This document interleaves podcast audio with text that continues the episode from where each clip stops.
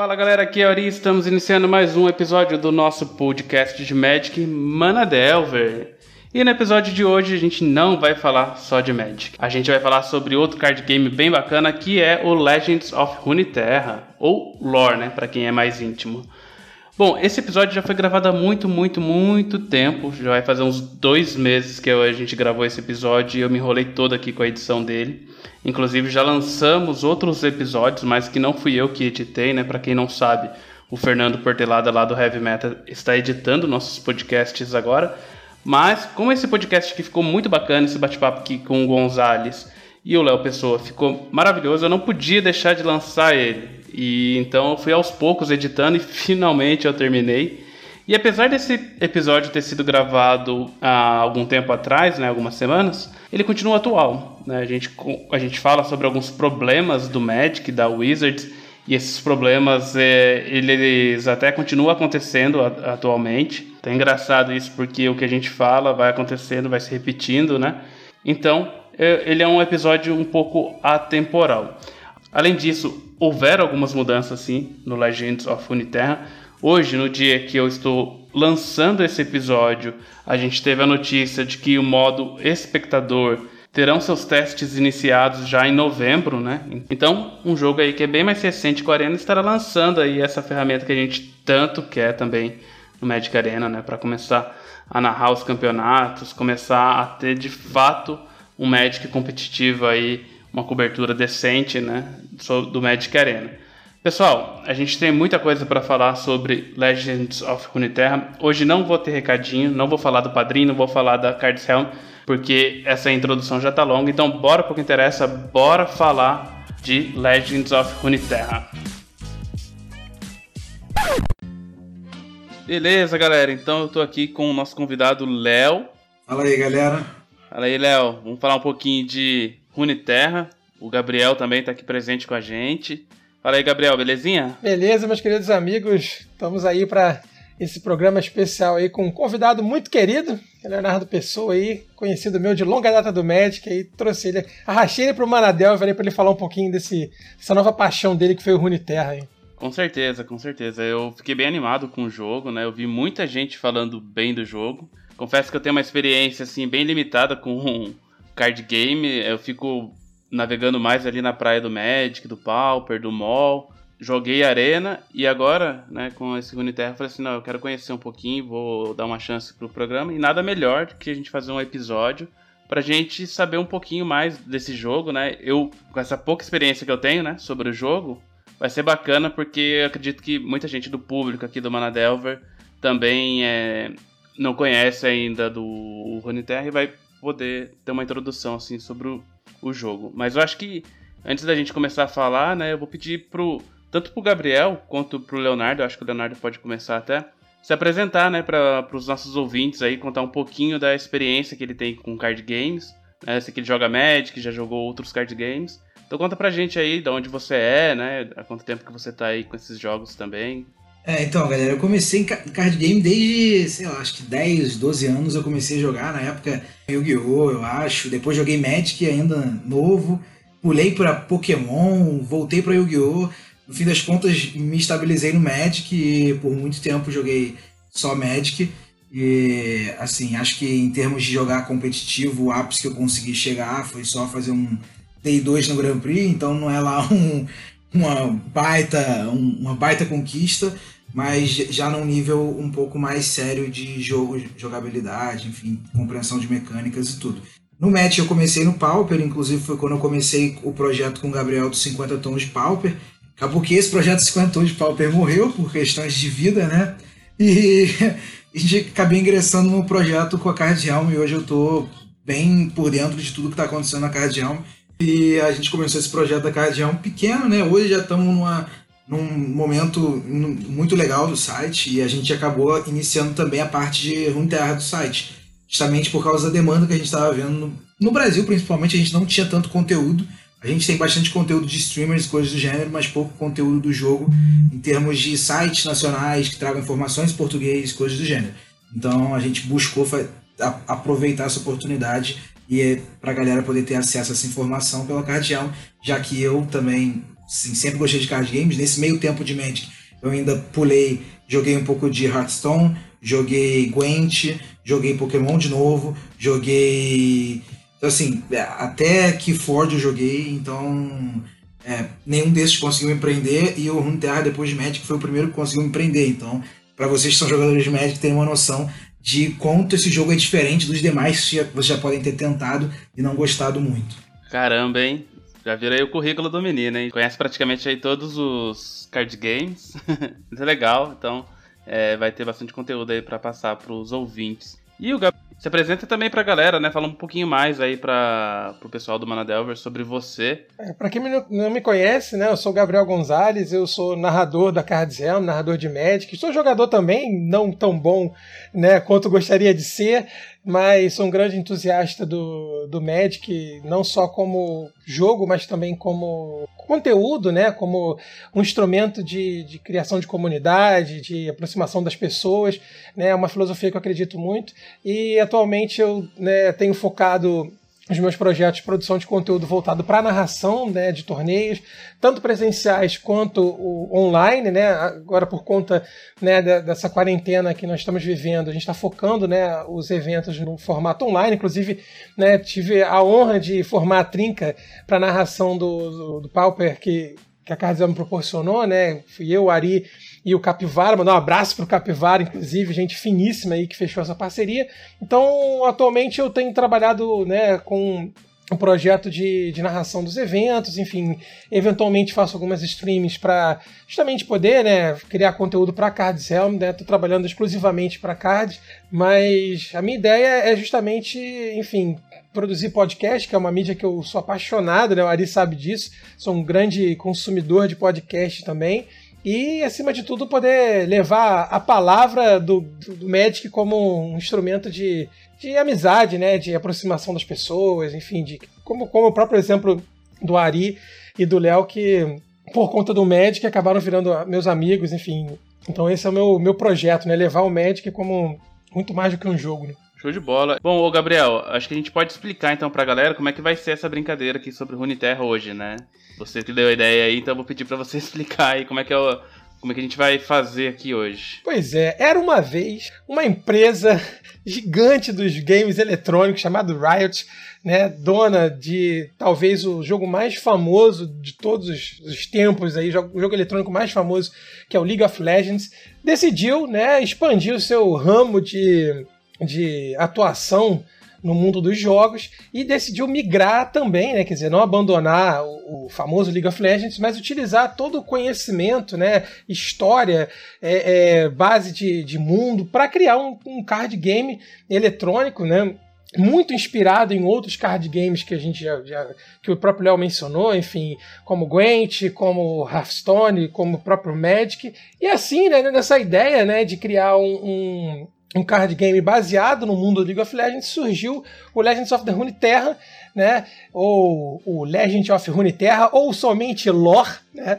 E, e, esse jogo, assim, ele acabou em pouquíssimo tempo, né? Ele ficou em beta fechado durante um curto período de tempo, né? Mas depois do lançamento que foi... Tem um mês, tem dois meses, né, Léo? Que saiu, foi o lançamento do, do Runeterra? É, o que saiu do beta aberto, eu acho que tem um mês e meio, na verdade, realmente. Tem pouco tempo. E o jogo tem se tornado assim um dos maiores expoentes de, de visualizações na Twitch, no YouTube, de conteúdo, enfim. Então, quando a gente pensou né, de fazer um programa aqui para o Manadelver, poder mesclar Magic com jogadores de Magic, amantes de Magic, com essa nova experiência do Runeterra, foi justamente apresentar para vocês uma, uma possibilidade de um, de um novo card game, né? Um jogo que de repente pode abrir os horizontes de para o jogador de Magic então a nossa ideia aqui é tentar trazer para vocês um pouquinho dessa experiência, até de repente começar a, a falar um pouquinho do jogo em si, né? Para apresentar para vocês. Então essa é a nossa ideia de tentar convencer jogadores de Magic a conhecer outras, outros card games, né? É, e essa, essa conexão toda que a gente cria entre o card game e o LoL, basicamente é, a ideia é um card game que é baseado na lore do LoL, na verdade é uma lore única né, dos dois, é, que no momento estão em pedaços diferentes dessa lore, digamos assim, dada as coleções que já saíram no card game e o momento que a gente tem no jogo que é mais avançado. Mas no fim das contas, isso cria uma identificação com o jogador muito grande. Esse, essa é uma, sempre uma das dificuldades do Magic, na verdade, né? É, e aí, vou fazer uma citação que é, talvez seja o mais óbvio de todos, que é o Pokémon. Talvez um dos card games menos complexos que a gente tem atualmente, se a gente comparar com Terra, com Hearthstone, com Magic. É, Pokémon seja um dos menos complexos, mas é um dos mais atrativos, principalmente para as crianças, porque cria essa identificação com as cartas de forma muito fácil. Sabe? Você vê um Pikachu, você sabe que é um Pikachu. Agora, você vai ver uma carta de Magic, quem é esse personagem, entendeu? Mesmo os mais famosos da história, você vê um Mishra, quem é um Mishra, sabe? Depois que você começa a ler os conteúdos de lore, entender, você vai ver que a lore do Magic é ótima. Eu adoro a lore do Magic. Mas eu acho que, hum, assim, não é uma coisa que cria uma identificação de cara. Essa é uma dificuldade, até, esse, ao meu ver, é uma das dificuldades de trazer público jovem para o Magic, é justamente por isso. E eu acho que o lore vai conseguir renovar o seu público sempre, por essa identificação fácil, justamente com o público jovem, que está vendo o LoL aí o tempo todo, e vai ver que ele tem a cartinha do campeão XYZ que ele gosta de jogar, é, enfim, no LoL, entendeu? Eu acho que isso agrega muito valor ao card game. E eu diria que esse é um dos poucos motivos que Pokémon não morreu até hoje. Porque tem uma identificação única, apesar de, de ter uma jogabilidade muito mais simples e, ao meu ver, sem graça do que outros jogos conseguem proporcionar. É, eu acho que aproveitando até o gancho que o que o Léo comentou, né, para quem não conhece nada, né, que assim tá tendo o primeiro contato com Runeterra, né, basicamente ele é, ele é um jogo que envolve 40 cartas, né, você pode ou não utilizar os campeões, né, e, quem são esses campeões? São os personagens principais do League of Legends, né, são os heróis que você lá no LoL você escolhe para jogar, né, então tem a Miss Fortune, tem a Jinx, tem o Swain, tem a Sejuani, Heimendinger, né? Então você monta um deck com 40 cartas, né? E você pode colocar alguns desses campeões, né? Você pode colocar cópias desses campeões, formando combinações dentre a, a as regiões, né? Então o Léo pode explicar um pouco melhor pra gente essa questão das regiões e até fazer um paralelo com as cores do Magic, né? Mas basicamente a grande, o grande chamariz, né? E eu admito a vocês, né? Que foi uma das coisas que me chamou a atenção, porque eu jogo esse jogo é, cretino chamado League of Legends. Desculpa, corta a parte do cretino, mas é, é, eu jogo League of Legends. Então quando eu abri um, a, o Léo comentou comigo sobre Runeterra e eu vi que tinha, por exemplo, Heimendinger, que é um boneco que eu jogo lá, eu fiquei louco. Falei, cara, eu tenho que montar um deck com Heimendinger. Eu não sei nem qual é o deck, eu não sei o que, que vai funcionar ou não, mas eu tenho que montar um deck com esse boneco. Né? Então eu acredito que isso seja realmente um, uma forma muito forte, né? um apelo muito forte para a entrada no Runeterra. Né? Essa relação do, do, de toda a comunidade do League of Legends se identificar com esses campeões, né? Acho que pegar o paralelo que o Gabriel falou agora, só para explicar para todo mundo, deve estar tá se perguntando o que são as regiões, já que o Gabriel citou, acho que já vale entrar nesse mérito rapidinho. As regiões, é, a gente pode fazer um paralelo delas de forma fácil com as cores de Magic. Então, a gente tem, hoje a gente tem atualmente sete regiões, se eu não me engano, são nove ou dez no total no LoL, então parece que na lore, né? Então, aparentemente vão entrar mais regiões no jogo, é, pelo menos mais duas ou três aí, acho que são três para entrar. E mas não é tão doido quanto parece um deck com 10 regiões diferentes, porque como a gente não tem mana no jogo, a gente usa cristais, né? Então a gente não tem cor de mana para gerar. É, a gente tem uma restrição nas montagens do baralho que são duas regiões no máximo. Então é como se você montasse um baralho de duas cores, basicamente. É, e aí você não vai ter uma restrição de mana de uma cor ou mana de outra. Então a gente tem esse pro que a gente não precisa muito ficar fazendo contagem de mana. Você não vai encontrar Zika ou, ou Flodar. Então é uma pegada de jogo bem, nesse quesito, um pouco diferente mesmo. Mas, mal ou bem, é, o, o paralelo funciona no, quando você pensa em restrições do seu baralho.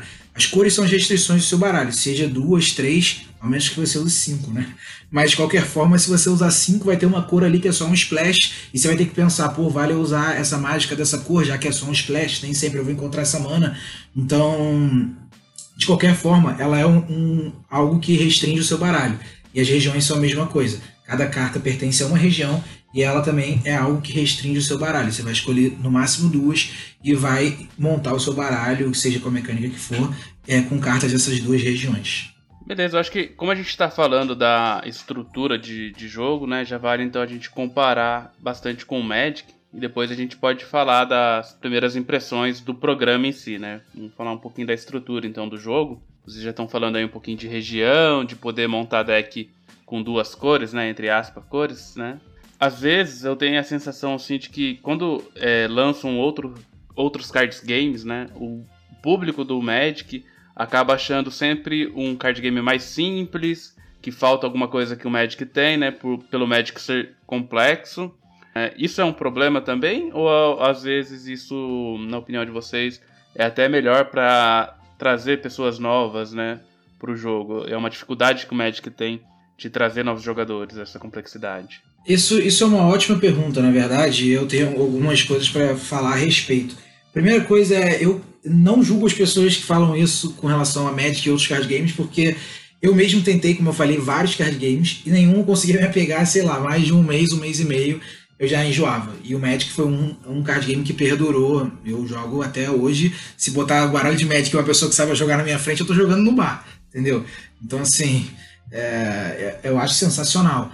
Qual que era o grande problema para mim como jogador de Magic é, quando eu olhava para outro card game? O maior problema era que a maior parte dos card games, eu diria, sei lá, chutando 90%, não tem interação durante o turno do adversário. Mesmo Hearthstone, que tem aquele negócio de você ter uma é, um segredo, que pode estourar um segredo, que é como se fosse uma trap, né, uma armadilha para o seu adversário.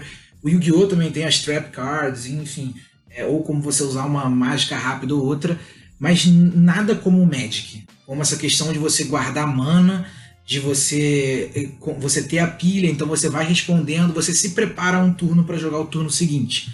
Isso o Runeterra trouxe. Então, é, essa coisa de eu ter que jogar pensando no meu adversário, não que nos outros jogos você não faça, jogar Pokémon, jogar qualquer outro jogo, você vai pensar no baralho do seu adversário. Mas terminado o seu turno, você vai relaxar e assistir ele jogar. E vai pensar o que você faz depois. Tá? Então, é, e, e, assim na maior parte dos jogos, tá? Gwent, todos eles. É, Léo, e... é, rapidinho, só complementando, né? Eu acho que isso que você falou é um ponto muito interessante do Runeterra, até que demonstra a, toda a bagagem né, que o próprio jogo se propôs a trazer, né?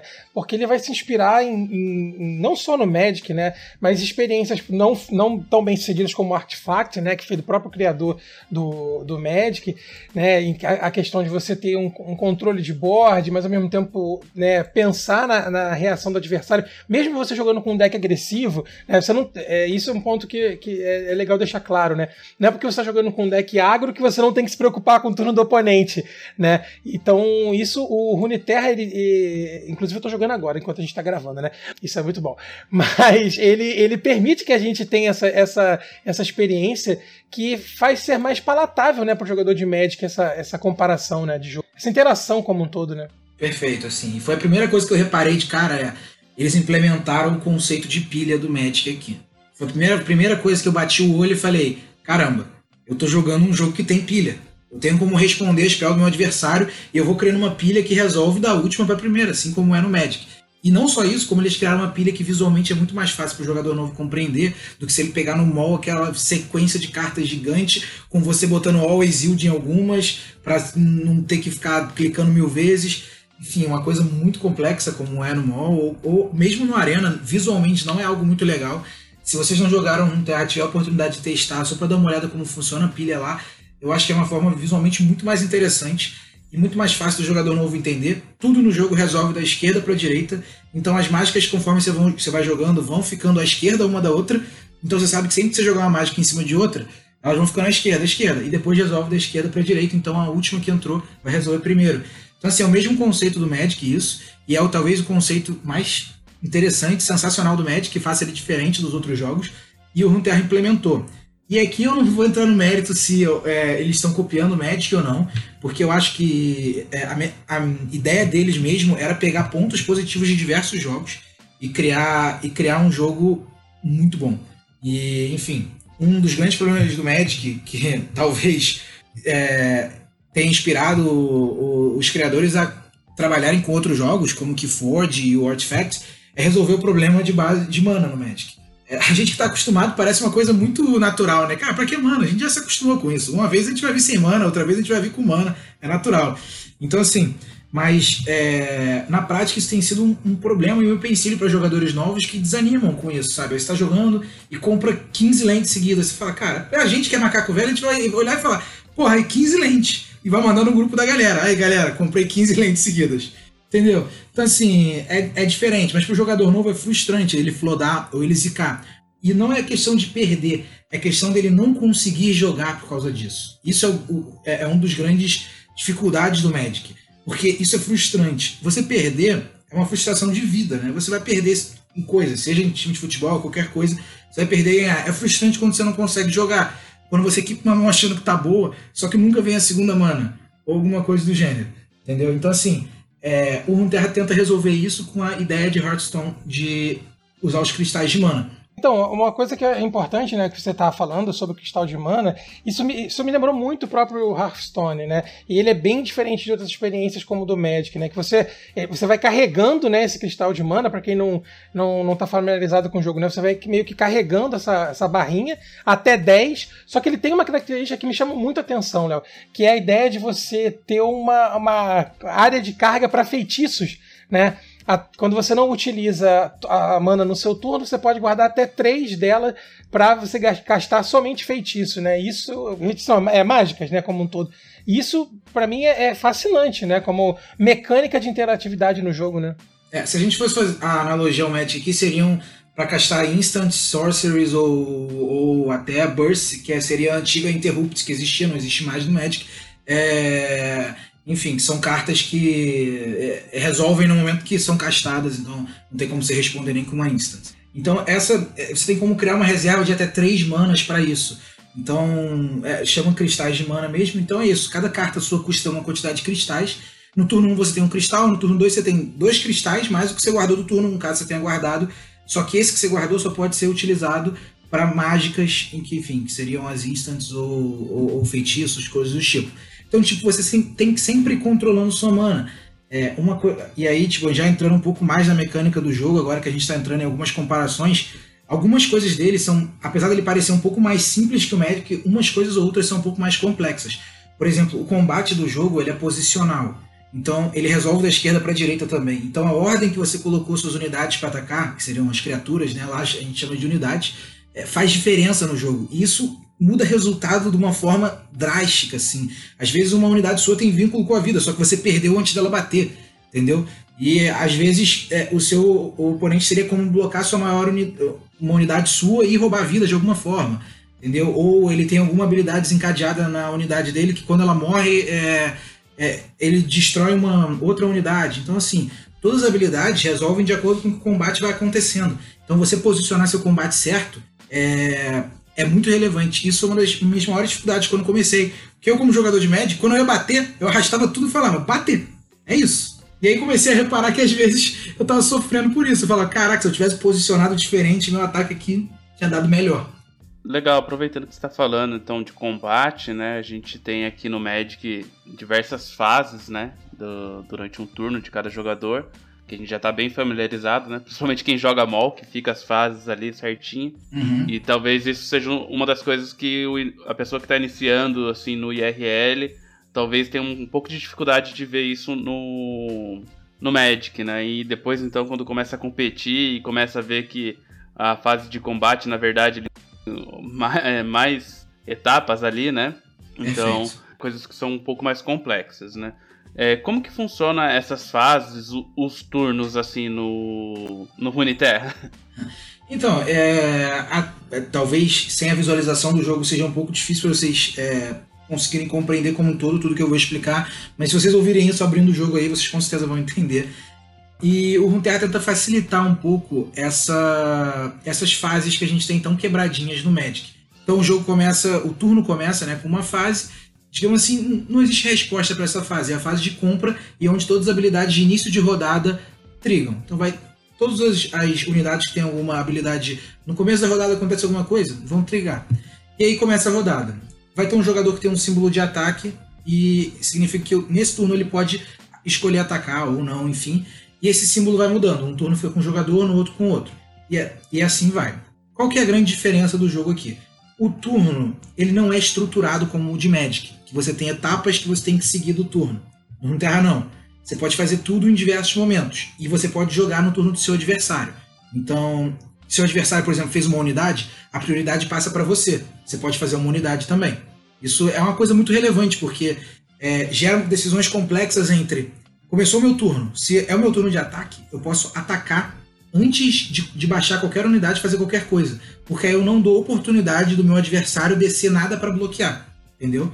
Porque ele desce, em, em, digamos assim, como um feitiço no Magic. Entendeu? Ele tem que conjurar aquilo ali como um feitiço. Se eu estou em batalha, ele não tem como conjurar um feitiço em batalha. Só se ele tiver uma instantânea ou uma mágica súbita. Então, é, gera algumas coisas complexas, onde você tem que pensar, vale mais a pena eu tentar dar mais dano aqui e descer outra unidade, só que se eu descer uma unidade eu passo a prioridade para ele, então ele pode descer uma unidade também, e aí passar a prioridade para mim de novo. Ou eu prefiro só atacar para tentar causar esse dano e depois eu faço as minhas coisas do turno. Então gera decisões muito diferentes do Magic. Então, mas basicamente tem um conceito que é muito parecido que facilita a compreensão, que é o seguinte, os turnos do Magic é, qualquer etapa do turno ela é passada quando os dois jogadores passam a prioridade, sem fazer nada. É a mesma coisa, quando um jogador vai para combate e você tem um Crypt Command, talvez alguém, o pessoal já esteja familiarizado, você fala: não, não, não, peraí, peraí. Antes de você bater, tô virando todo mundo. Basicamente é isso. O seu adversário está indo para o combate e você tem a oportunidade de responder, porque ele passou a fase. É porque a gente não vê isso acontecendo e parece lúdico demais, mas isso acontece em todas as fases. Quando você acaba a sua main phase, você passa, seu adversário passa, significa que você passou da sua main phase. Se você olhar pro mall, deixa eu reparar isso, tem como você parar em todas as fases do seu adversário. Botar lá para parar. Então significa que você tem a oportunidade de resposta ao fim de qualquer fase. Então, no Runeterra é mais ou menos assim também. Só que as fases não são estruturadas bonitinhas que nem do Magic, porque você pode atacar antes, você pode atacar depois, você pode descer uma coisa, atacar e descer outra, ou atacar e descer duas coisas, ou descer todas as suas coisas para depois atacar com tudo. Depende como o seu adversário tá no jogo, se você conhece o deck dele, entende o que é melhor fazer. Então, o jogo permite que você estruture o seu turno de maneira diferente. Isso acaba gerando algumas situações de jogo que podem ser decisivas, dependendo de, da maneira que você fez as coisas. E isso, na minha opinião, torna o jogo mais complexo que o Magic. Por que ele ainda não é? E alguns jogadores já tocaram nesse ponto, alguns jogadores de Magic, inclusive. Porque é, a quantidade de cartas que o Magic abrange é surreal. Então a quantidade de coisas que você tem que jogar em torno, a quantidade de coisas que você tem que conhecer, a quantidade de habilidades que já existem no jogo, porque naturalmente vão saindo novos sets, vão saindo novas habilidades. No Runeterra também funciona assim, só que a gente tem poucos sets, então a gente tem poucas habilidades. Então acaba que o jogo se torna mais simples pela complexidade das cartas em si. A gente tem poucas cartas, menos complexidade, menos habilidades. Só que a mecânica do jogo em si, eu não sei dizer o quão mais simples ela é que a do Magic. Talvez não seja tão mais simples assim. Talvez seja até mais complexa.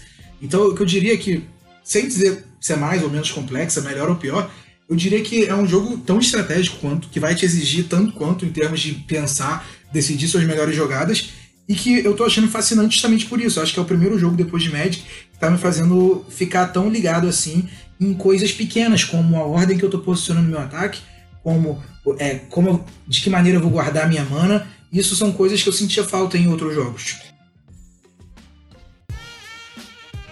É, Léo, eu queria, eu queria chamar atenção aqui, né, aproveitando esse, esse gancho que você deu, né, que assim, eu, eu acho que o, que o Runeterra, né, ele tem realmente uma, uma possibilidade muito grande, né, uma, uma enfim, tem muitos caminhos a percorrer para se tornar um, um, card game competitivo, inclusive, né, e, e ser atrativo para jogadores que são competitivos e mais experientes no, no próprio Magic, mas eu acho que ele, ele ainda encontra uma barreira muito grande, né, talvez da sua melhor característica, né, que seja a sua proximidade com o League of Legends, né. Enfim, é, o jogo para quem ainda, é, ainda não teve oportunidade de jogar, né, ele é extremamente bonito, né. Ele é um jogo colorido, ele é um jogo que tem é, personagens muito carismáticos, né. Tem o que eles chamam de cosméticos, né, que é uma das maiores ferramentas que a Riot, é, a empresa, né, é, usa no, no, no, LoL. Então ele é um jogo que te envolve, ele é carismático, né? Ele é colorido. E aí eu, eu entendo, né? Eu queria até perguntar para a mesa, né? Se vocês concordam com isso, né? Se, se isso, que é um, um instrumento muito positivo, obviamente, enfim, para impulsionar o jogo também é um, um problema, uma barreira para aqueles jogadores de Magic mais tradicionais, mais conservadores, de dar uma chance ao, ao próprio Runeterra, né? E eu queria que vocês, enfim, falassem um pouquinho para mim o que, que, vocês acham sobre isso. Uma curiosidade mesmo, uma pergunta honesta. É, assim, a minha opinião, assim, é, gera uma barreira, gera, mas não tão grande, tá? É, por que, que eu estou dizendo isso? Eu, já, eu conheço jogadores, eu acho que todo mundo deve conhecer alguém que mesmo jogando standard, mesmo se tudo entrar no arena, fala, eu prefiro o Mon, porque, sei lá, é, a visão é mais clara, eu não gosto daquelas artes, ou, pô, é, aquele a, bicho grande que aparece quando eu invoco sempre alguma criatura lendária, alguma coisa, não, não acho legal. Então a gente encontra essa barreira assim. Só que em geral, é, tomando como base o Arena, tem sido muito positiva a experiência de você de você ter uma arte mais bonita, mais agradável. Os streamers em geral gostam porque chama mais atenção, principalmente de pessoas fora do jogo querendo entender. Então eu não acho que seja nada negativo. Primeiro, tá? eu acho primeiro que, que ele roda melhor no, no, no programa para streamar, né? Automático, no molde tem que fazer altas gambiarras, né? É, Isso já é um problema, exato. né? Exato. Então, assim, eu acho, eu acho que é positivo, na verdade, esse visual. Muitas pessoas falando já que é melhor do que o do Arena, inclusive. Eu gosto mais também. Só que eu sou suspeito para dizer, porque eu nunca fui muito fã do Arena, para falar a verdade. Então, é, apesar de eu, de eu amar o Magic físico, o Arena nunca me chamou tanta atenção. Eu sempre fui de jogar mais o MOL mesmo, entre os dois. Mas entre os três, em termos de plataforma, eu tenho gostado bem mais da plataforma do Runeterra. Bem mais em todos os sentidos, assim. Bacana, eu achei bem legal essa pergunta do, do Gabriel, né? Até porque, como eu jogo Pauper, a plataforma é o MOL, a gente não tem opção de jogar no Arena. Mas tem sim pessoas que eu conheço que preferem jogar o MOL, que instalaram o Arena, não curtiram muito. Aí eu acho também que tem outros fatores envolvidos, né? Nessa opinião, talvez, da galera, que é mais competitiva, talvez. É... O próprio formato, né? São pessoas que jogam só Pauper, então acho que isso influencia um pouco, sim, porque você tá acostumado a jogar com aquelas cartas, então você chega lá no T2, você não conhece, é um jogo novo, né? Tipo, Arena é um jogo novo para quem joga Pauper. A pessoa acaba talvez não dando a chance pro programa. Então, se existe essa barreira no mesmo jogo, né, com formatos diferentes, imagine então migrar para outro jogo com uma estrutura de turnos totalmente diferente, com uma forma de jogar totalmente diferente. Então, isso pode sim ser uma barreira, mas para quem tá no Magic e pretende migrar para lá, né? Eu acho que vai ter um público sim que vai sentir essa dificuldade. Mas eu acho que também o foco deles não é esses jogadores mais antigos, talvez, né? Que a gente falou aí. É, são jogadores que estão mais nessa onda do eletrônico, né? Até porque ele não tem a parte do IRL. E, e a, gente, a gente pode até falar disso mais pra frente, né? Como que isso influencia, porque assim, eu tô acompanhando bem de longe, né? Não tô acompanhando muito de perto. Mas eu já vi, assim, por exemplo, que teve carta nerfada, né? Então é uma facilidade que um jogo 100% digital tem, né? De você nerfar uma carta, nerfar é, ou melhorar uma carta, né? Que já existe. E o Magic sofre bastante com isso. Isso, a gente pode tocar nesse assunto sim. É uma coisa importante, que outros jogos já fazem, né, na verdade, mas é uma coisa bem, realmente bem importante de você citar, porque permite com que o meta fique mais saudável sem você ter que, é, digamos, onerar de forma muito forte alguém que comprou um baralho, alguém que se dedicou horas para montar, que no Arena a gente sabe que é isso. Ou você gasta muito dinheiro torcendo para vir Coringa nos boosters, ou você fica horas para montar um baralho, então é, é, é, difícil, assim, que é uma dificuldade. Isso até não dá nem para culpar o Wizards, porque é um card game que veio do físico, e o físico continua sendo, pelo menos para mim, a parte mais legal só que o, o Runeterra para mim não faz nem muito sentido ser físico e a gente pode tocar nesse assunto, porque ele tem mecânicas próprias que só funcionam via computador mesmo. E eu acho que é o ideal, tá? É, a gente tem uma, até uma citação legal disso do Elba falando. Ele ele comenta que para ele jogar um card game que não seja Magic na internet, assim, tem que ser um card game com, que traga alguma coisa que ele não consegue ver no Magic. Olha, isso eu nunca vou ver no Magic, porque não dá para acontecer no Magic isso essa mecânica não funciona. Por exemplo, uma mecânica de gerar uma carta aleatória do jogo, de um custo X, sabe? Então, assim, talvez se a gente conseguisse comparar isso, alguma coisa de médio com isso, seria um Momir da vida. Então, assim, existe o Momir, existe, mas lá existe cartas no jogo que tem essa habilidade, é uma habilidade. Tem cartas que tem habilidade de dar, é, é, é buffar ou dar um poder para uma criatura aleatória na sua mão, para uma criatura do topo do seu deck, para a próxima criatura que você comprar. E aí, você vai ficar comprando no, no físico e falando, ó, não é criatura, revelando todas as suas cartas, não é criatura, até você revelar a próxima, você é, não vai fazer. Eu acho que a mecânica é bem diferente, né, Léo? Eu acho que o, o, o, Magic, ele, ele, na verdade, tá fazendo um caminho completamente inverso, né, da, da, dos demais jogos, né? Porque ele, ele surgiu, esses jogos que a gente está comentando agora, né? Ou até mesmo do Hearthstone, do Artifact, que são jogos que já foram pensados dentro da mecânica virtual, né? E aí o Magic ele, ele ainda ainda está passando por essa transição. O, o Runeterra, né? Ele tem, como você mencionou, né? Essa, essa mecânica toda que é voltada para online. E isso a Wizard tem sofrido muito, né? Acho que vocês concordam, como jogadores de Magic que nós somos, né? Em conseguir adaptar é, é, novas mecânicas entre o Arena e o mundo real, né, cara? Então isso é algo que, que jogos que são exclusivamente digitais, né, online, eles não sofrem. Né, porque eles já são meio que pensados dentro dessa mecânica de, de poder usufruir de, de, do visual, né, da tecnologia, enfim. Exato. Acredito que seja algo bem interessante, né?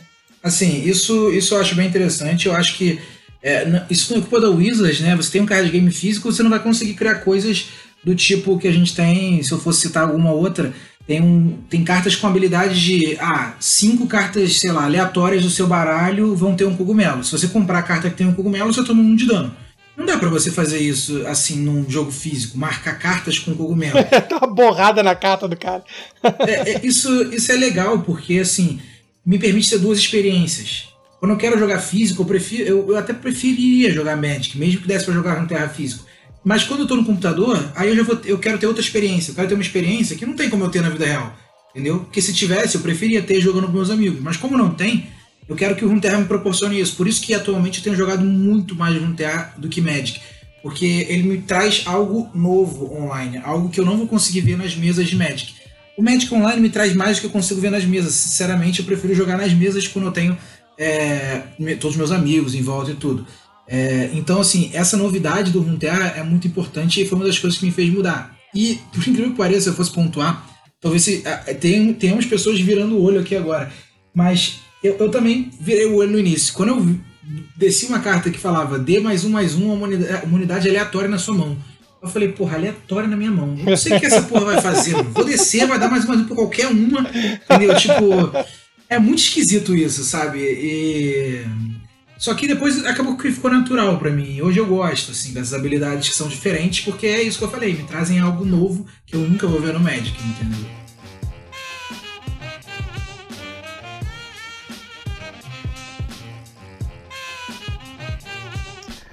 Pessoal, antes da gente falar do comparar os programas, né? Até porque eu nunca joguei o Curioso pra gente e que eu acho que são motivos que pesam muito pro lado do Magic, né? Pra, para as pessoas continuarem jogando Magic, ou não, né? No caso, que um desses pontos. É o jogo, que é. Por enquanto eu não vi nenhum jogo assim que tenha uma arte que me chamou mais atenção do que o Magic. Realmente é sensacional e eu já vi muitas pessoas pontuando isso. E a gente pode falar também das decisões, né? Como a gente estava falando aqui agora há pouco do dele ser digital, dele poder fazer um nerf, fazer melhorar a carta, é, a Wizards tem sofrido muito no T2, né? No Arena, com as decisões de design da carta. A gente está vendo vários banimentos. Isso, isso é um problema muito sério, né? Que leva, levam pessoas a deixar de jogar o jogo, principalmente quem investiu no deck físico, né? E e no T2 isso acontecendo, né? Então acho que isso é um dos maiores problemas. É, que poderia fazer uma pessoa largar de jogar o Magic para jogar um jogo que. É, para jogar um jogo que talvez esse impacto seja menor. E até nas próprias decisões da empresa, assim, às vezes eu fico olhando as decisões que a Wizards toma, é, decisões estratégicas mesmo, né? Tipo, o fato da gente ter o Arena e ter o Mall como é, duas é, digitais, estratégia boa você manter, né? Você começa com um jogo que tem é, um todo um mercado online, depois você lança um T2 de graça, né? E como é que fica o T2 no mall? Tem tipo todas essas decisões que vira e mexe eu vejo assim, né? Eu não sei como é que a Riot, né, é, tem tomado essas decisões até no e no, no, no lore, mas eu queria que vocês comentassem esses dois pontos aí, vocês podem é, em relação a isso, vocês concordam que são pontos extremamente é, importantes. Falando assim. primeiro das. Acho que do que você tocou primeiro, que são as artes. Eu também sou muito fã das artes do Magic. Eu tô. Nesse momento eu tô montando um fichário que é, que é cronológico da lore. Eu tô comprando as cartas cronológicas da lore do Magic montando um fichário todo cronológico das coisas que vão acontecer. quarentena. Quarentena, né, cara? Quarentena. Mas, então assim, eu sou muito fã das artes, realmente, do Magic. E, e eu gosto das do lore também. Assim, e a gente já tem até algumas pessoas estudando as artes do lore, porque tem algumas coisas escondidas nas artes de é, olha, esse campeão aparece atrás da arte, dessa arte aqui. Se a gente reparar essa arte com essa, com o texto dessa carta aqui, dá para reparar, dá para ver algumas coisas, né? Então, assim, tem muita gente já falando sobre isso no lore também. Olha, gente, com questão, com questão de, de estética, assim, eu sou um grande apaixonado pelas, pelas artes do Magic. Sem dúvida, isso foi um dos fatores que me fez jogar lá atrás, quando eu era um garoto, garoto ainda, né? Me chamava a atenção as artes brutas, assim, enfim. Mas caramba, não tem como comparar, não, gente. É, se vocês forem parar para ver, né? A, assim, a, novamente, eu acho que isso, a, toda a bagagem que o League of Legends em, em, né, é, veio, né? Por conta da, dessa influência do lore todo, cara, não tem como não, cara. É muito bonito, as artes elas estão extremamente caprichadas e tem tem coisas assim bem bem feitas, tem easter egg, sabe, de para quem joga, para quem conhece a história do, do, League of Legends. Então assim, os mundos estão extremamente interconectados, cara. Isso é bem legal mesmo e acho que é difícil competir, cara. Sinceramente, é difícil competir com, com toda essa bagagem assim que é, imagética que eles trazem, sabe? Enfim, uma opinião um pouco minha, eu sei que também vai ter gente que vai, vai, vai ficar bravo comigo assim, mas é, é muito forte, cara. A, a, parte imagética do, do Uniterra é muito incrível. Assim, para quem não tem ideia, né, assim como eu não tinha também de como são as artes do LoL, é uma arte diferente, assim, né? Você vai saber que não, não é muito parecido com o Magic, mas assim, eu dei uma pesquisada aqui do Google e realmente tem artes muito, muito bonitas, assim, né? É, inclusive tem algumas artes que são, mas. É, é uma pegada diferente, mas não deixam a, a desejar, assim, em relação ao Magic, né? É que o Magic ele tem muito artista com traços diferentes, a gente já acostumou a, a gostar das artes desses artistas, né? A gente já sabe, por exemplo, quem. Você olha uma carta, você já sabe quem fez aquela arte numa quando vem uma coleção nova e tal.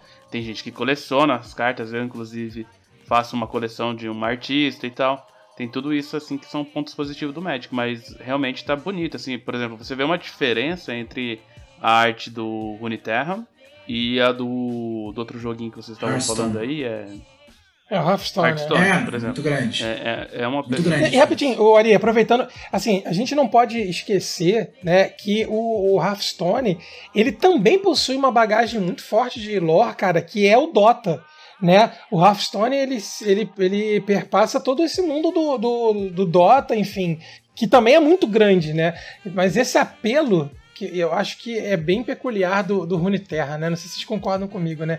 Os campeões são muito carismáticos, enfim, a, a arte, a estética, né? Eu, assim, eu tô muito apaixonado por todo, todos esses cosméticos que são colocados né, no mundo do Runeterra, assim, eu acho que isso facilita muito mesmo o jogador se apaixonar mesmo pelo, pelo tabuleiro e pelo bonequinho que fica no canto, enfim, é coisa meio boboca, né, mas a gente gosta disso, né?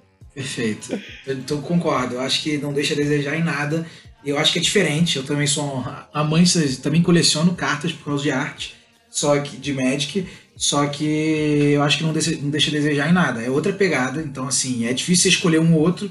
É que nem você tá falando, olha, você gosta dessa pintura que é abstrata ou essa que é surrealista? Você vai falar, cara, tipo, são coisas diferentes, entendeu? Então, assim, a, na minha opinião, não deixa a desejar nesse quesito. Com relação à segunda pergunta que você fez, é, aí eu queria pontuar algumas coisas. É, primeiro que o jogo é muito fácil você grindar para conseguir as cartas. É muito fácil você montar decks competitivos. Eu montei um deck do meta, que é o Burn lá, né? É, é o mesmo conceito do Burn do Magic, é um Burn agro que tem lá. E era um deck Tier S, que eles chamavam, que é como se fosse o tier máximo. E, quer dizer, é o tier é. Eles, eles, fazem assim, né? Eles fazem assim, né? O S, o A, B, C, D, né? O S é o melhor de todos, né? E já é puxado Eles fazem um comparativo com a. É, puxado do LoL, exatamente. Quando você faz uma partida muito boa, perfeita, você tira o S, S, S menos, né? Aí vem para A, B, C, D e E, né? É por aí a, a Exato, lógica. perfeito. E assim, eu montei com dois dias de jogo, sabe? Assim, sem gastar nada. Eu montei um deck competitivo com dois dias de jogo que era o suficiente para, se eu tivesse tempo e quisesse, chegar no nível, no, no, no rank máximo lá porque era um baralho competitivo a esse ponto. Então, assim, com dois dias. E eu vi pessoas falando que com duas semanas jogando sem gastar nada, já tinham conseguido, sei lá, quatro, cinco decks meta. É uma coisa assim, surreal.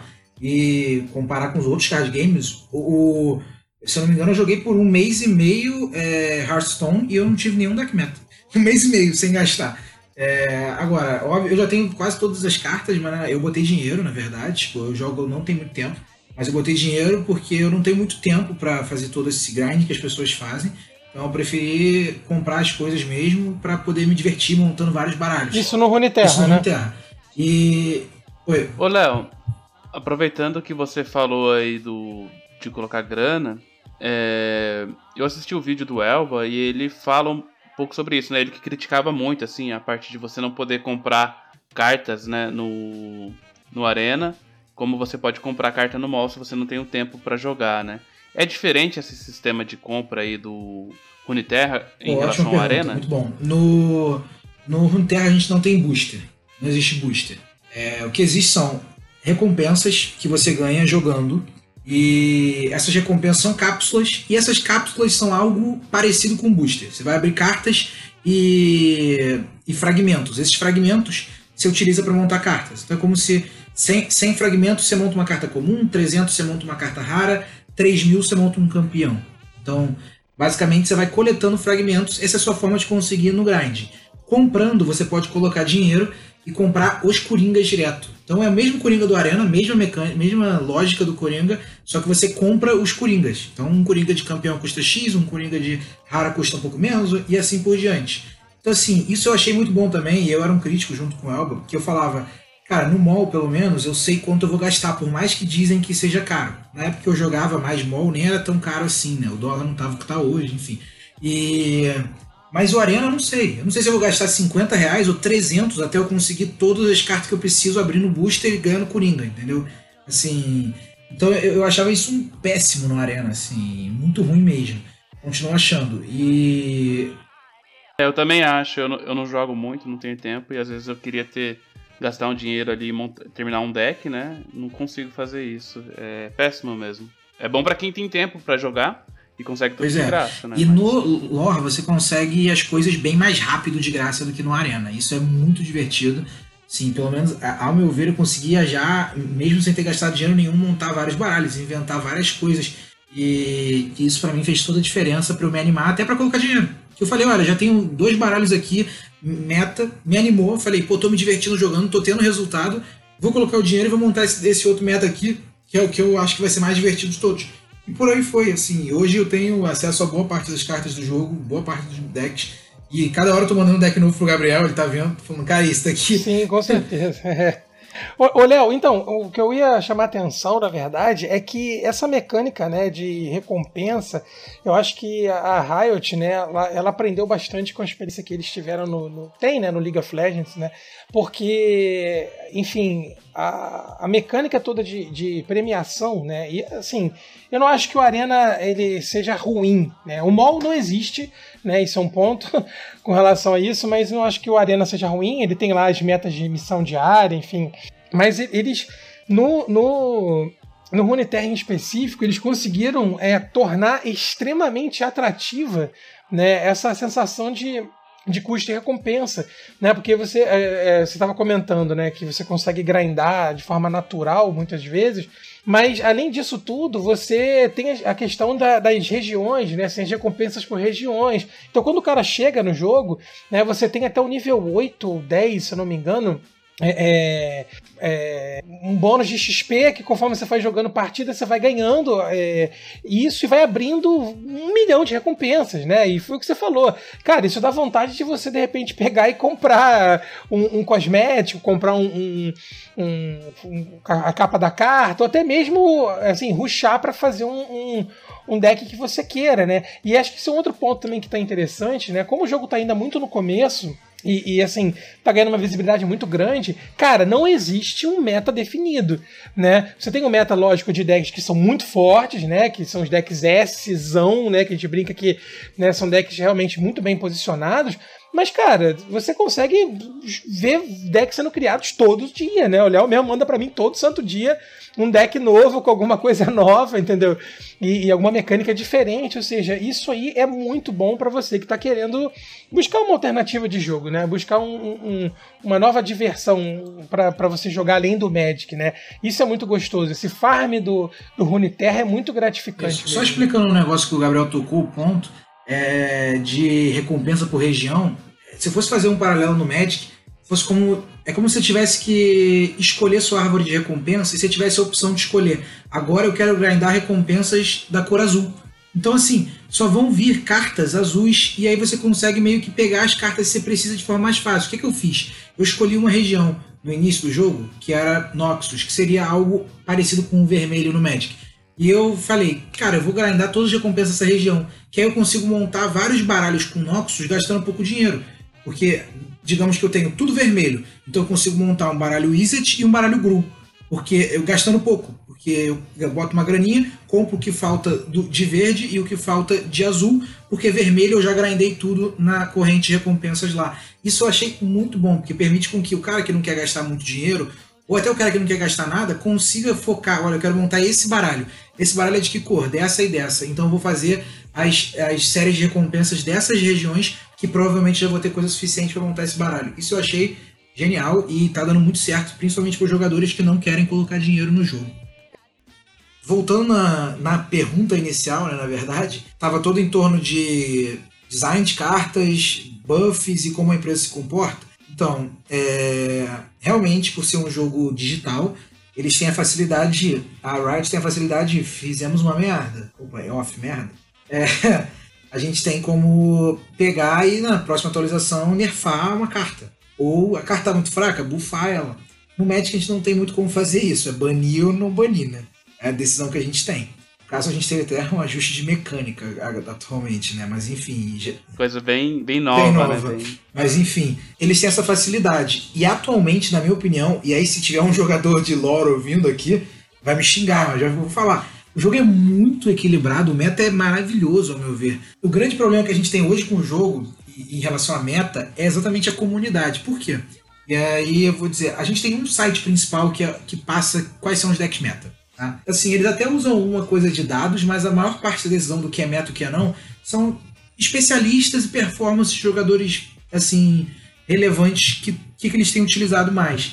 Só que na verdade, o que acontece é que a comunidade inteira segue esse site. Então você vai jogar, você vai encontrar todos os tier S do site, que sei lá, são quatro decks, você vai encontrar o tempo todo. Mas em termos de competitividade, eu, por exemplo, grindo rankings altos com decks que nunca estão no tier S. Entendeu? Então, assim, é, eu acho que o jogo, a competitividade do jogo para decks diversos é, é, maravilhosa. Assim, é muito mais diverso o meta do que Magic é hoje em dia. Principalmente se a gente for falar de Standard, né? Que, pô, o Standard no Magic ele tem tradição de ser dois decks sempre, né? Tipo, dois principais decks sempre. O Terra, para mim, tá bem saudável. Eu enxergo de uma forma bem saudável isso. E para você que é jogador de Magic e nunca tocou em nada do tipo, realmente é, ter uma carta nerfada ou bufada é muito esquisito, né? Você tem um baralho e amanhã o seu baralho pode uma carta ter custo diferente.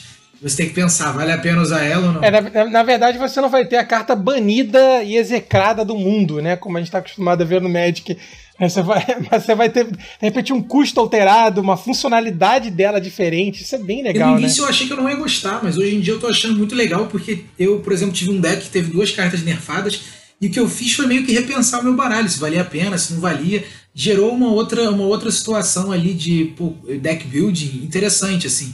E é legal como você vê que o meta muda, com novos baralhos se criando. O baralho que eu tô jogando hoje não existia praticamente antes do, da, da última atualização que bufaram uma carta do meu baralho.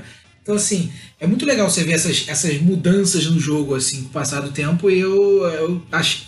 Eu, na real, eu me diverti bem mais do que eu achei que fosse me divertir com essa, toda essa situação de cartas nerfadas, não sei o quê. E com relação à decisão da empresa que a gente falou, hoje eu tô vendo a Riot muito ativa e muito melhor do que a Wizards nesse quesito, para falar a verdade. E aí, falando em geral, o contato com a comunidade mesmo, assim. Um exemplo que eu tive claro foi, assim, na primeira atualização que eu participei do game, que eu, assim, comecei a jogar, sei lá, num sexta e terça teve atualização. Eu tava já nas comunidades, né, durante o fim de semana eu acabei entrando e tal, eu vi que na atualização de terça, eles corrigiram vários bugs que a comunidade estava reclamando, coisas que a comunidade pediam. E eles escrevem lá: olha, é, diversos players mandaram pra gente é, reclamações dessa, que essa, isso aqui não estava funcionando, ou essa carta aqui não sei o quê. E, e, assim, eu, eu acho, achei o apoio sensacional nessa última lista que a gente teve de atualização de cartas nerfadas e bufadas. Tivemos algumas cartas que faltaram, né? Sempre tem. É a famosa lista de banida que não bane o que você quer. KCI que demorou 10 anos para ser banido e todo mundo já falava há muito tempo. Então, assim, coisas do gênero. É, acontecem. Só que a Riot dá uma satisfação pra gente sempre. Assim, pelo menos todas as cartas que o pessoal reclamava que ah, isso devia ser, isso devia ser nerfado, isso devia ser nerfado, todas elas pontuaram, não foi nerfado, tá na nossa lista de observação. Na próxima atualização a gente vai dizer se realmente tem que ser nerfado ou não, a gente já está avaliando meta. Então, assim, o contato que eles têm com as atualizações, que tem data programada, que a gente já sabe, a gente já sabe quando vai ter atualização, a gente já sabe que cartas podem ser nerfadas ou não, eles dão satisfação sobre por que foram, quais não foram, por que não foram ainda é, o que, que eles corrigiram de bugs que os players estavam reclamando. Então, assim, eu tô achando o apoio e vendo que realmente eles estão ouvindo a comunidade, isso para mim, assim, tá fazendo toda a diferença. Fora é, é, o jogo em si, né? Que, assim, eu, tô, eu acho que realmente, como você falou, a Wizards, pô, tem o MOL e tem o, o, o, Arena. Agora, o standard do MOL praticamente não existe mais. Então, ela matou o próprio produto dela com outro produto que tá dando mais certo. Só que tá dando tão certo que ela tá praticamente ignorando o produto mais antigo, que é o MOL. Então, assim, é isso, assim, a gente não vê acontecendo, e eu, é, pelo menos, óbvio, o jogo acabou de surgir, mas eu não enxergo isso acontecendo tão cedo com a Riot. É, primeiro que ele já tem uma expertise de digital bem maior do que a Wizard, né? Com certeza. E, e segundo que, assim, eles até fizeram um anúncio recente de novos formatos. A gente tem dois novos formatos para entrar recentemente ainda um em julho e outro em agosto, se eu não me engano. Vamos ter dois formatos novos no jogo. E todos vão entrar na mesma plataforma, com o mesmo porte. As cartas a gente vai ganhar da mesma forma. Então, assim, as coisas estão funcionando de uma forma muito mais clara e, assim, coesa, tanto de comunicação como de tudo, do que a Wizards conseguiu até hoje. E até demonstração de coisas, como eu falei. A pilha que eu acho que a Riot, no primeiro jogo que fez, mostrou melhor do que a Wizards, que já tentou em 30 jogos, seja de de apoio para celular, seja de computador, ou enfim. A Wizard já tentou isso diversas vezes e nenhum fica legal. Ah, beleza. Então a gente fecha esse assunto, né? Eu, eu realmente queria tocar nessa parte, assim, porque eu acho que a Wizard, é, às vezes, ela acaba se sabotando mesmo, né? Porque o, o Magic ele é um jogo incrível e às vezes é, eu vejo, assim, que poderia estar tá em outro patamar se dependendo das decisões da Wizards, né?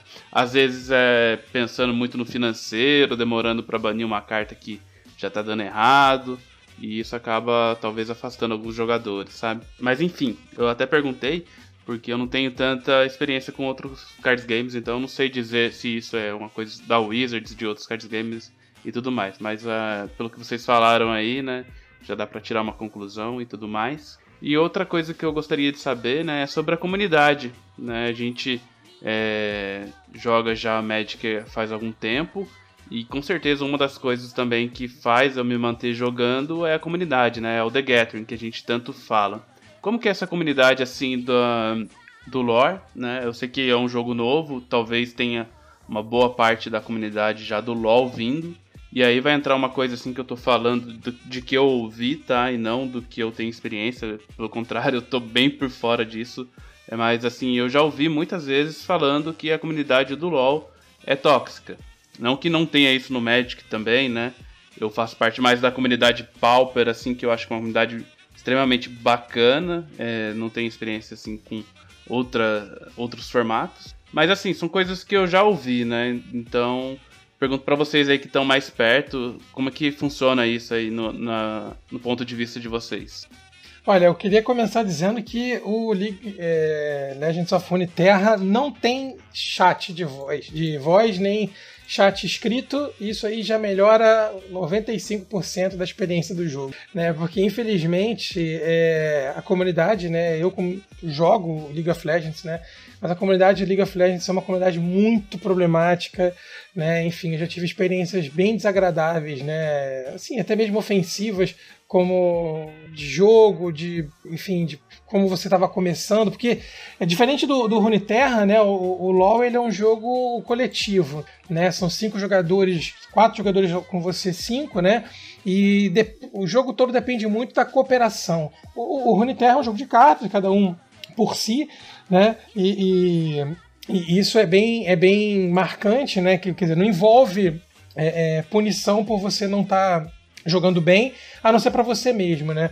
Só que, assim, é, como o Leonardo até já comentou rapidamente, né? Assim, a comunidade do, do, do, League of Legends é uma comunidade que ainda está encontrando a sua maturidade, né? Mesmo depois de tanto tempo junta, né? Ainda possui indivíduos extremamente tóxicos, extremamente agressivos, né? A gente tem algumas experiências bem ruins, que graças a Deus isso não chega ao Runeterra pelo fato de não ter chat, né? Quer dizer, tem ali o emoticon, né? Que você pode desabilitar rapidamente, né? O cara às vezes fica te provocando ali, fazendo caretinhas no emoticon, mas nada que né, seja, enfim, coercitivo, nem ofensivo, né? E, e, isso é um ponto que é, que é importante a gente deixar claro aqui para os jogadores. Não sei se o Léo concorda comigo nisso. É, eu, eu, acho que falando de dentro do jogo, o Gabriel tá certíssimo, assim. Você encontra algumas coisas, é... mas dentro do jogo não tem muito o que o cara fazer para te provocar. Você silencia o emoticon dele e você não vê mais, assim, se você quiser. Agora, falando fora do jogo, é, é uma comunidade, eu diria, muito doida. Porque imagina que tem um pedaço que veio do Yu-Gi-Oh!, um pedaço que veio do Magic, um pedaço que veio do LoL e nunca jogou card game, um pedaço que não veio de nada e simplesmente viu a propaganda do jogo no, sei lá, na Apple Store. E, enfim, cara, é, é uma diversidade surreal, assim. Eu vejo porque hoje eu tenho sido bem ativo na comunidade, principalmente no Facebook, porque eu escrevo os artigos sobre o jogo para Card Realm eu divulgo no Facebook e respondo dúvidas e tudo. E tem todo tipo de gente, é uma coisa assim surreal. Eu vejo, dou uma lida nos posts do pessoal lá também, fulano falando, gente, vim do Yu-Gi-Oh!, não sei o que, tô sentindo muita diferença nisso. O outro falando, galera, nunca joguei card game, alguém me ajuda com tal coisa. Um falando, pô, vim do Magic, não sei o que. Então, assim, é muito uma diversidade muito grande. E como tudo, a gente vê coisas que não gostaríamos, mas é, eu não vejo tanto. Eu vou dizer que, tipo assim, dizer que é tóxico hoje, a do LoL eu não sei, tá? Porque eu não acompanho. Eu realmente sei que no, dentro do jogo é péssimo, mas fora no Facebook eu não sei o quão tóxico é e coisa do tipo. Ah, mas assim, eu acho que só de você falar que você consegue jogar o lore e que a, essa parte do LoL não afeta, né? Essa parte da comunidade do LoL não afeta já é bacana, assim, pra quem tava de fora, que nem eu, assim, por exemplo, que não tinha ideia, entendeu? Porque às vezes uhum. acaba é. misturando as coisas, né? LoL é LoL e lore é uma comunidade nova que tá se formando, né? O jogo tem dois meses. Então, às vezes. Beleza, é, é, é exatamente isso que você falou. Assim, é uma comunidade totalmente nova e, assim, é uma diversidade muito grande. E eu vejo que, tipo, às vezes a gente luta com coisas difíceis de gente, assim, aí eu vou incluir todo mundo, tá? Eu vi gente já, e assim, até é, galera reclamando jogador de Magic, tipo, menosprezando os outros que jogavam. Ah, veio do Pokémon, veio do Yu-Gi-Oh! Tipo, porque Magic é mais complexo e pô, o cara efetualmente. É, assim, naturalmente ele tem um, um, uma noção de jogo, principalmente porque o, o lore tem mecânicas bem parecidas com o Magic em alguns casos, é, maior. E assim, então teve, teve gente do Magic falando coisa, teve gente do LoL falando besteira pra caramba. Então, assim, óbvio que é, a gente vai encontrar esse tipo de coisa e aí eu, eu incluo diversas comunidades, eu já vi gente de diversas comunidades diferentes colocando coisa lá. Então, assim. Mas eu tenho visto que, cara, pelo menos em termos de moderação dos grupos do Facebook, tem sido bem, bem legal, cara. Assim, quem tem feito coisa mais ofensiva tem sido retirado, do grupo do WhatsApp também. A gente teve uma pessoa retirada hoje, inclusive. Então, eu tenho visto que a galera tem sido ativa e, pelo menos eu fazendo meus posts, divulgando meus artigos, que eu divulgo pelo menos dois artigos por semana, é, não tive nenhuma experiência ruim até agora. É, acho que tá na nossa mão, né, Léo? Tá na mão da, da galera que já tem uma experiência maior com a própria comunidade do Magic, né? Auxiliar, né? Melhorar isso, construir a comunidade. Eu acho que é, eu não queria terminar esse, esse bloco, né, com com pesar, né, nem com uma fala negativa, né? Assim, eu acho que nós que já temos uma, uma experiência de criação de conteúdo no Magic, né, enfim, na, na podosfera brasileira aí e, e demais, né, a gente tem uma missão grande de demonstrar que, cara, a gente tem muita coisa legal para se fazer, né? Tem, tem muita coisa para se construir e, e, se produzir, enfim, que é como, o, quer dizer, levar para o próprio lore, né, o, o o, o gathering do Magic a gente é tão apaixonado, né? Então acho que isso, as coisas não, não, não é pra gente ser fatalista, né? É só dizer que no momento agora ainda tem muita coisa a ser construída, né? E, e eu acho que cabe muito a nós, jogadores, é, transformar um pouco essa visão do, da comunidade, tornar ela mais, mais saudável. Né? Perfeito. Né? É isso, exatamente isso. A, a comunidade está sendo construída, então naturalmente durante a construção você encontra alguns percalços pessoa que veio do Yu-Gi-Oh! falando besteira, uma pessoa que veio do Magic falando besteira, uma pessoa que veio do LoL falando besteira, do LoL falando besteira. Naturalmente, depois desses percalços, você acaba, se, se, a, gente, se a gente conseguir né, estruturar de uma forma boa, com criadores de conteúdo, como o Gabriel falou e tudo, a gente tem streamers bons, assim. Eu já conheci pessoas muito gente boa de conversar no, no, pelo Facebook.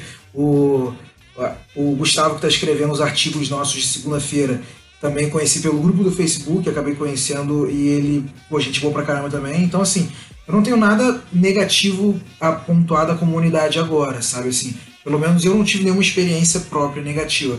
Então, não, não nada que eu acho que impeça alguém de querer começar por causa disso.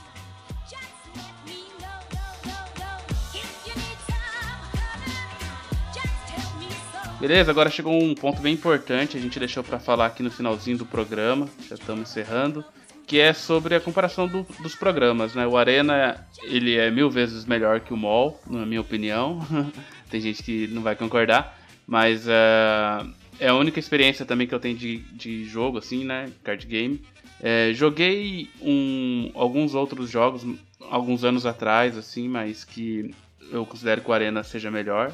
Porém, o, muita gente falando bem do, do Runeterra, né? E aí a gente pode falar a, as minhas primeiras impressões, tá? Eu baixei o jogo faz duas semanas, entrei, fiz um tutorial ali, aprendi a jogar um pouquinho. E depois fechei o programa e não joguei mais, né? Então, na correria aí de trabalho, de produção de conteúdo, acabou que não teve muito tempo para eu é, me dedicar ao, ao Runeterra. Mas eu tenho as primeiras impressões, né? Acho que as primeiras impressões foram positivas, né? Que eu falei da arte, eu achei bacana também, diferente, mas bacana. É, achei o programa muito mais leve, né? Eu comentei aqui antes da gente começar o programa com o Léo, que eu fiquei três semanas sem abrir o programa e agora eu fui abrir e tinha uma atualização de 10 MB. Né? Isso porque aconteceram várias alterações. Enquanto se eu ficar dois dias sem abrir o Arena, quando eu vou abrir é 2 GB atualizando. Para quem tem internet de 5 MB que nem eu, né? Imagina. O próprio mall, toda semana tem uma atualização de 380 MB, sabe? Toda quarta-feira. Para o, o, no, A gente fazia o Pauper Royale na quarta-feira, né? O evento aí. Teve que mudar pra quinta porque todo mundo tinha problema pra logar depois da atualização, sabe? Então é, é realmente o programa, assim, no pouco contato que eu tive, é, eu achei bem feito. Um programa bem feito. E na visão de vocês, é isso mesmo que acontece? Olha, eu particularmente é, vejo o Runeterra como um programa muito palatável, né? Assim, muito agradável para se jogar. E assim, talvez, Ari, a, o principal mote que a gente faltou enaltecer durante o programa, né? E que é muito importante para todos os jogadores de card game é que ele tem para celular. Então, assim, você consegue jogar esse troço, né? Em horários que você não estaria necessariamente em frente ao computador, né? Enfim, ele, ele te dá uma liberdade muito grande. Ele tem rodado bem nos, nos aparelhos celulares em geral, né? É, é, ele é um programa, como você disse, leve, né? E, e ao mesmo tempo muito carismático visualmente, isso é muito gostoso, tá? Então, assim, eu, eu embora o Arena seja muito bonito, eu não gosto do Arena, né? Eu sou mouzeiro, né? Eu gosto muito do mal, gosto de, de, daquele jeito, não sei, cara, esquisito, meio bruto, né? E então assim, em termos de, se eu for comparar uma plataforma como o Hearthstone, o Arena é, é, o Artifact, né? O falido Artifact, que Deus o tenha. E, e, o lore, eu sem dúvida ficaria com, com Runeterra em termos de qualidade visual, de aplicabilidade, né, das coisas serem muito fáceis de você organizar. Os decks são todos é, criados um, uma espécie de um código, né, onde você monta o seu deck, ele gera um código e aí você pega esse código e copia ele já vem o deck todo montadinho, você pode nomear, fazer tudo direitinho. E, e isso para mim é muito chamativo, né? E um ponto positivo demais. Eu é, esqueci de falar uma outra impressão que eu tive, né? Assim que eu entrei no programa, ele tem bastante. Ele é dublado, né? Já era em português, uhum. então tava perfeito. O Arena também é em português, né? Mas, assim, todas as falas dos personagens, tudo dublado, assim, eu achei bem legal. Realmente uma coisa que já entrou perfeito, né? No, por exemplo, o MOL até hoje você não tem carta em português, é em inglês, sabe? Tipo, quando eu falo das decisões esquisitas da, da Wizard, tem esses detalhes bobos, assim, sabe? Que eles deixam passar.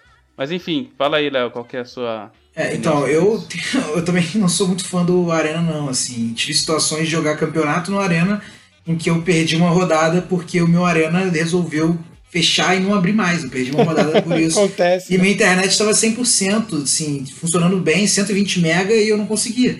Assim, não era problema de internet, testei tudo, o Arena não abria. Assim, hoje tentou agora, hein, Ari? O cara hoje tentou agora a nossa internet, hein? Benza a Deus. Se tá ruim pra ele, imagina pra gente.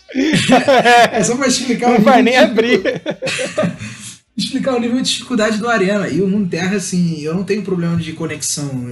Fora o suporte pro celular que o Gabriel falou, é, eu jogo no celular no 3G, cara, e funciona muito bem o jogo, assim. Eu ah, acho isso é verdade, cara. O jogo é muito, muito leve. Eu trabalho o dia inteiro e, aí, pô, às vezes não, não quero mais ficar na frente do computador jogando. Então eu deito e jogo no celular. Tipo, pô, pra mim faz muita diferença ter acesso a isso. Porque eu tô sentado o dia todo, às vezes eu poder deitar e jogar no, no celular, para mim, antes de dormir, cara, faz muita diferença. Então. Cara, isso que vocês falaram faz bastante sentido, né? Eu, tipo, eu nem sabia que tinha para celular. Na hora que ele falou que baixou lá na, na Apple Store e tal, daí que eu me liguei, sabe? Eu pedi para gravar aqui. Por isso que eu falei para vocês, eu não conheço nada, então eu tô com a visão, assim, de jogador de Magic mesmo, sobre um produto novo que lançaram e eu ouvi falar que é muito bom. Então acho que nessa uma hora e pouquinho que a gente tá conversando, a gente conseguiu, além de bater um papo bem gostoso, né? É, expor pra, pra galera, assim, que, que nem eu não tinha ideia nenhuma, assim, as primeiras impressões do game, mais do que isso até, né, a gente explicou algumas coisas, assim, é, bem interessantes. Aqui a última pergunta que a gente colocou aqui era se valia a pena conhecer o, o Runeterra, né, a gente até colocou migrar aqui, mas talvez não venha o caso migrar, mas sim jogar, né, é, e eu acho que tudo que a gente falou aqui, a resposta é bem clara, mas eu queria, que deixar, eu queria deixar a palavra aí com vocês, pra você falar aí pra pessoa que tá ouvindo e que só joga Magic, né? É, depois de tudo que a gente falou assim, por que, que ele deveria dar uma chance aí pro Runeterra? É, primeiramente, eu diria que é, vai, vai trazer mecânicas novas e eu acho que essa diversidade de mecânicas e você às vezes dá uma quebrada numa sequência de derrotas, mesmo que você tenha no Arena, qualquer coisa do tipo, ou se você está jogando mol, um campeonato que você não foi bem, ou você está cansado de só ver pô, vi 10 UR Delver, um, é, dois Boro Monarca, cara, não aguento mais. Então, cara, você não precisa parar de jogar Magic. Mas você ter é, essa quebra às vezes, vai ser muito saudável para você, assim. Eu percebo que eu, tava, eu tava me sentindo um pouco cansado do Magic quando eu comecei a jogar no Terra. Tipo, eu jogo com o mesmo baralho há muito tempo. Eu gosto do fato de eu, de eu dominar o baralho. No, eu jogo mais Modern, né? Mas joguei por muito tempo Pauper. É, ainda tenho deck, enfim. Mas eu senti essa diferença, sabe? Agora eu me sinto muito mais renovado para assistir um campeonato de Modern e falar: beleza, vou pegar meu deck e vou jogar. Entendeu? Porque eu acho que essa, essa quebra às vezes é importante, sabe? E, e o Runeterra proporcionar coisas novas assim para você, eu acho que. e continuar exercitando sua mente como o Magic exercita, e se tornar um jogador melhor, acho que ele traz de forma perfeita isso e não, vão, não vai pecar nesse, nesse Cara, quesito. com certeza, isso aí que você falou é uma verdade. É, eu falo pelo meu caso que jogo Pauper, então estou muito acompanhando muito de perto, estou sempre me aprofundando muito assim nos decks e tentando tirar o máximo de, de conhecimento, né, daquele deck. Então, às vezes acaba ficando uma parada assim de estudo mesmo, né? E acaba que às vezes pesa na, na cabeça, acaba estressando e tal. Você precisa dar um tempo, né? Às vezes eu, eu tiro esse tempo, eu falo pra galera que eu não jogo Commander, mas às vezes é, eu tiro esse tempo para jogar um cubo, sabe? Um draft que muda um pouco a dinâmica das coisas, né? Então acho que é bem válido para esse caso também de você mudar um pouco a dinâmica das coisas jogando Runeterra. Acho que é bem legal. Sempre falo pra galera assim, experimentar outros formatos, outros modos de jogos do Magic e, e não seria diferente para o Runeterra também. É, eu, eu acredito que assim, a, a palavra migrar é uma palavra complicada, né? Você abandonar e e largar o nosso amado Magic para ir pro Runeterra, assim, eu acho difícil. Eu mesmo não, não fiz isso, porque, como o Léo falou, eu acho que ele pontuou muito bem, né? São experiências muito diferentes, embora tenham coisas parecidas, né? O, eu acho que se você estiver procurando, né, um alívio para sua sequência de jogos no Magic, ou se você estiver procurando enfim, conhecer um outro jogo que vai te desafiar o raciocínio lógico, intelectual, que também vai te dar momentos de diversão, de descontração, um lore interessante. Eu acho que assim, não, acho que na vida a gente anda muito numa numa realidade ou isso ou aquilo, né?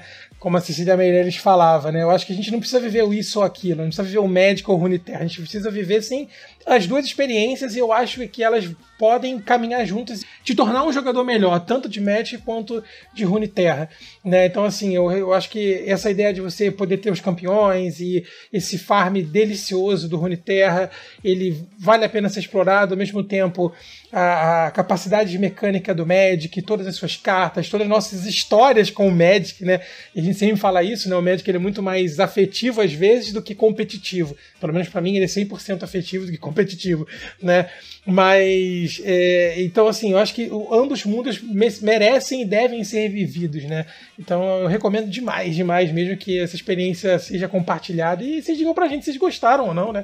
De repente vocês vão gostar ou vão detestar, e aí é bom trocar uma ideia com a gente. É, né? até porque ninguém casou com o Magic, né? Não é, um, não é um casamento. Você pode ir lá dar uma puladinha de cerca e deixar seu coração decidir, né? Vezes... Essa, essa parte eu vou editar ou não, né? É, essa parte tem que entrar. com certeza, com certeza. Mas é isso, galera. É, a gente pode falar aqui então, para finalizar esse episódio aqui, da geração de conteúdo, né? O Léo ele escreve para Cards Helm. É bem importante falar isso. Eu acho que muita gente até nem sabe que a Cards Helm tem conteúdo de de Runeterra agora, faz pouco tempo, mas é, você pode encontrar o Léo lá, os artigos dele, tá? É, você, acho que no topo da página você muda, né? Qual que é o card game que você quer mexer ali, na, visualizar na Card Helm.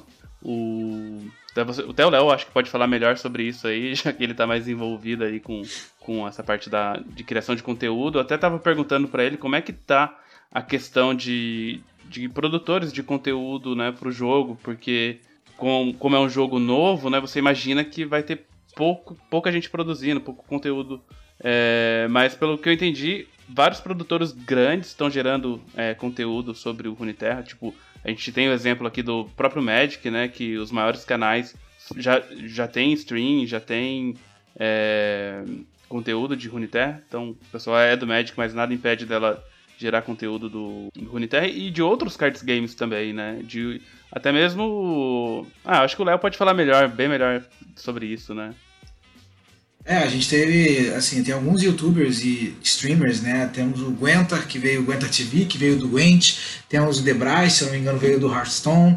Então, assim, boa parte de criadores de outros jogos começaram a criar conteúdo de Runeterra e pessoas que não criavam conteúdo de nenhum card game que ah, às vezes conseguiram pegar mestre no Runeterra e viram uma oportunidade. Inclusive, tipo, Acho que a Riot teve um timing perfeito de começar a quarentena, lançar um card game. Todo mundo tá em casa é, procurando alguma coisa para fazer, um jogo novo para aprender e um monte de gente começando a streamar justamente porque tá em casa. Então, sim, a gente vê vários streamers pequenos e o momento que deu o estalo pra gente lá na Casa de Helm é, de resolver criar o site foi exatamente quando a gente viu que, acho que tinha sido pela primeira vez, ou enfim, a, naquela semana tinha sido a primeira vez que Runeterra realmente estava é, tinha passado muito o Magic em termos de visualização na Twitch.